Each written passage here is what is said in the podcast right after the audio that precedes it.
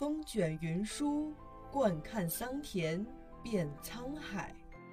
古往今来，多少故事笑谈中。传承中华历史文明，讲述陕西文物故事。听众朋友们，大家好，这里是陕西文物之声，欢迎收听今天的栏目《丝路寻根》。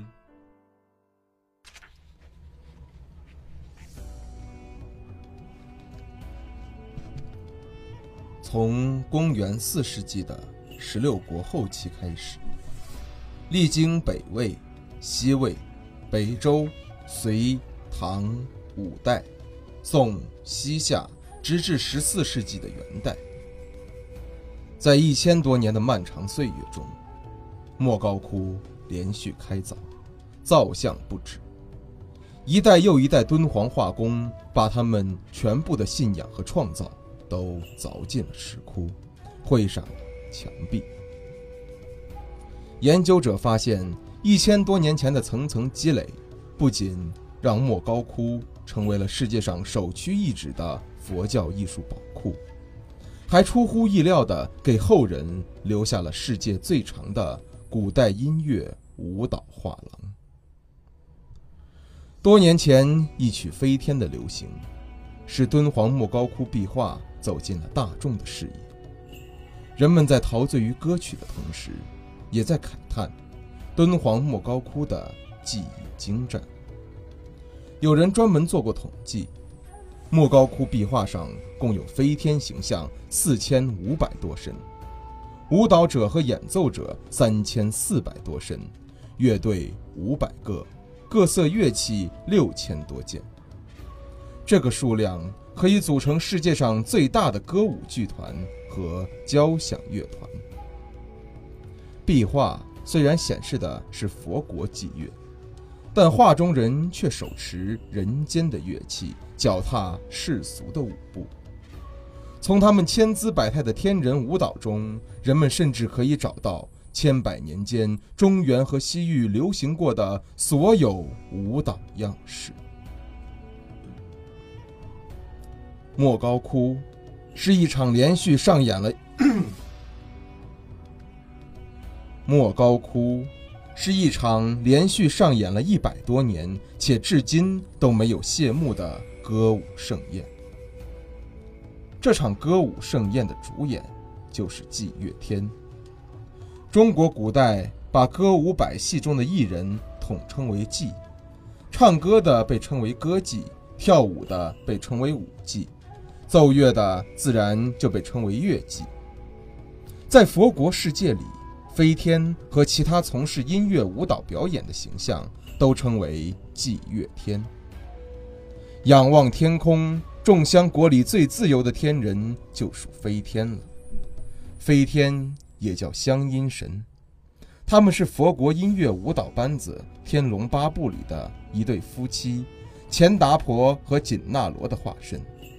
他们的使命是散花施香，吹拉弹唱，为庄严肃穆的佛国世界营造祥瑞欢乐的气氛。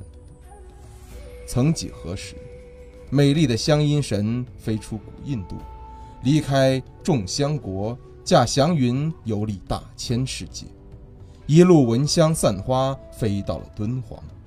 在大漠深处的石窟洞壁上翱翔千年，把最美的舞姿留在了中国。莫高窟的四百九十二个洞窟中有二百七十个洞窟绘制了飞天，如果加上它周围的姊妹窟、榆林窟和东西千佛洞，敦煌壁画中的飞天总数接近六千身，为世界飞天之最。飞天是敦煌石窟的灵魂，敦煌是飞天最后的归宿。敦煌飞天不仅数量庞大，而且年代延续完整，姿态变化万千。每个时期的飞天都带有鲜明的时代特征，从中可以看出外来的香音神变身中国式飞天的完整轨迹。初来乍到的飞天并不是婀娜多姿的女性，而是粗短、结实、略显笨重的男性。莫高窟早期北凉石窟中的飞天就是典型的男性形象，带有明显的印度和西域人物风格。西魏时期，莫高窟出现了一批新面孔，飞天的身姿也变得清瘦飘逸。莫高窟隋代洞窟一扫早期的冷峻凝重，飞天形象完全摆脱了西域风格的影响。而以中原女性形象取而代之。到了大唐盛世，飞天由不食人间烟火的天人变身为楚楚动人的宫娥舞女，敦煌飞天也因此迎来了它的黄金时期。唐代敦煌飞天极具中国气派，姿态舒展，服饰华丽，达到了后世无法企及的高度。飞天没有翅膀，却能自由飞翔。他用舒展飘逸的绸带，颠覆了西方天使和东方羽人的传统形象。千年前的飞天并未远去，他们已从莫高窟里破壁而出，翱翔在当代舞蹈创作的天空，延续着他们的艺术生命。第一个把飞天飘带艺术搬上舞台的是京剧大师梅兰芳先生。他编创的古装戏《天女散花》，参照敦煌飞天形象，去掉传统戏装的水袖，改为两条长长的绸带，成功塑造了御风而行的天女形象。无独有偶，舞蹈大师戴爱莲也对敦煌飞天情有。独钟，一九五四年，他借鉴双飞天艺术形象，编创了双人舞飞天，为中国民族舞蹈增添了一个经典造型。二零一二年，由敦煌舞专家许琪创编的一台名为《敦煌天女》的舞蹈被搬上了舞台，在一群稚气未脱的女孩子身上，古老而年轻的敦煌舞。获得了新的生机。敦煌飞天，经历了千余年的岁月，展示了不同的时代特色和民族风格。许多优美的形象、欢乐的境界、永恒的艺术生命力，至今仍然吸引着人们。正如中国顶尖敦煌学专家段文杰先生在《飞天在人间》中所说的那样。他们并未随着时代的过去而灭亡，他们仍然活着，在新的歌舞中、壁画中、商标中、广告中，到处都有飞天的形象。应该说，他们已从天国降落到人间，将永远活在人们心中，不断的给人们以启迪和美的享受。敦煌飞天的形象。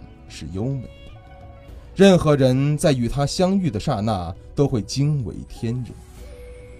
然而，令人难以想象的是，开启敦煌飞天最初的保护和传承工作的，却是一位求学于异国他乡的有志青年。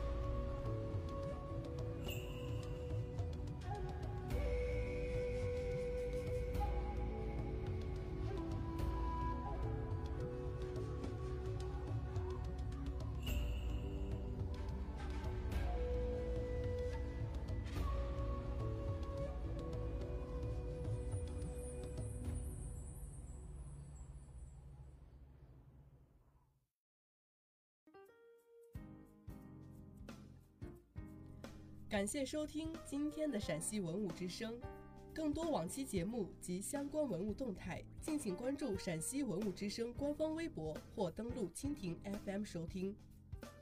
听众朋友们，我们下期再见。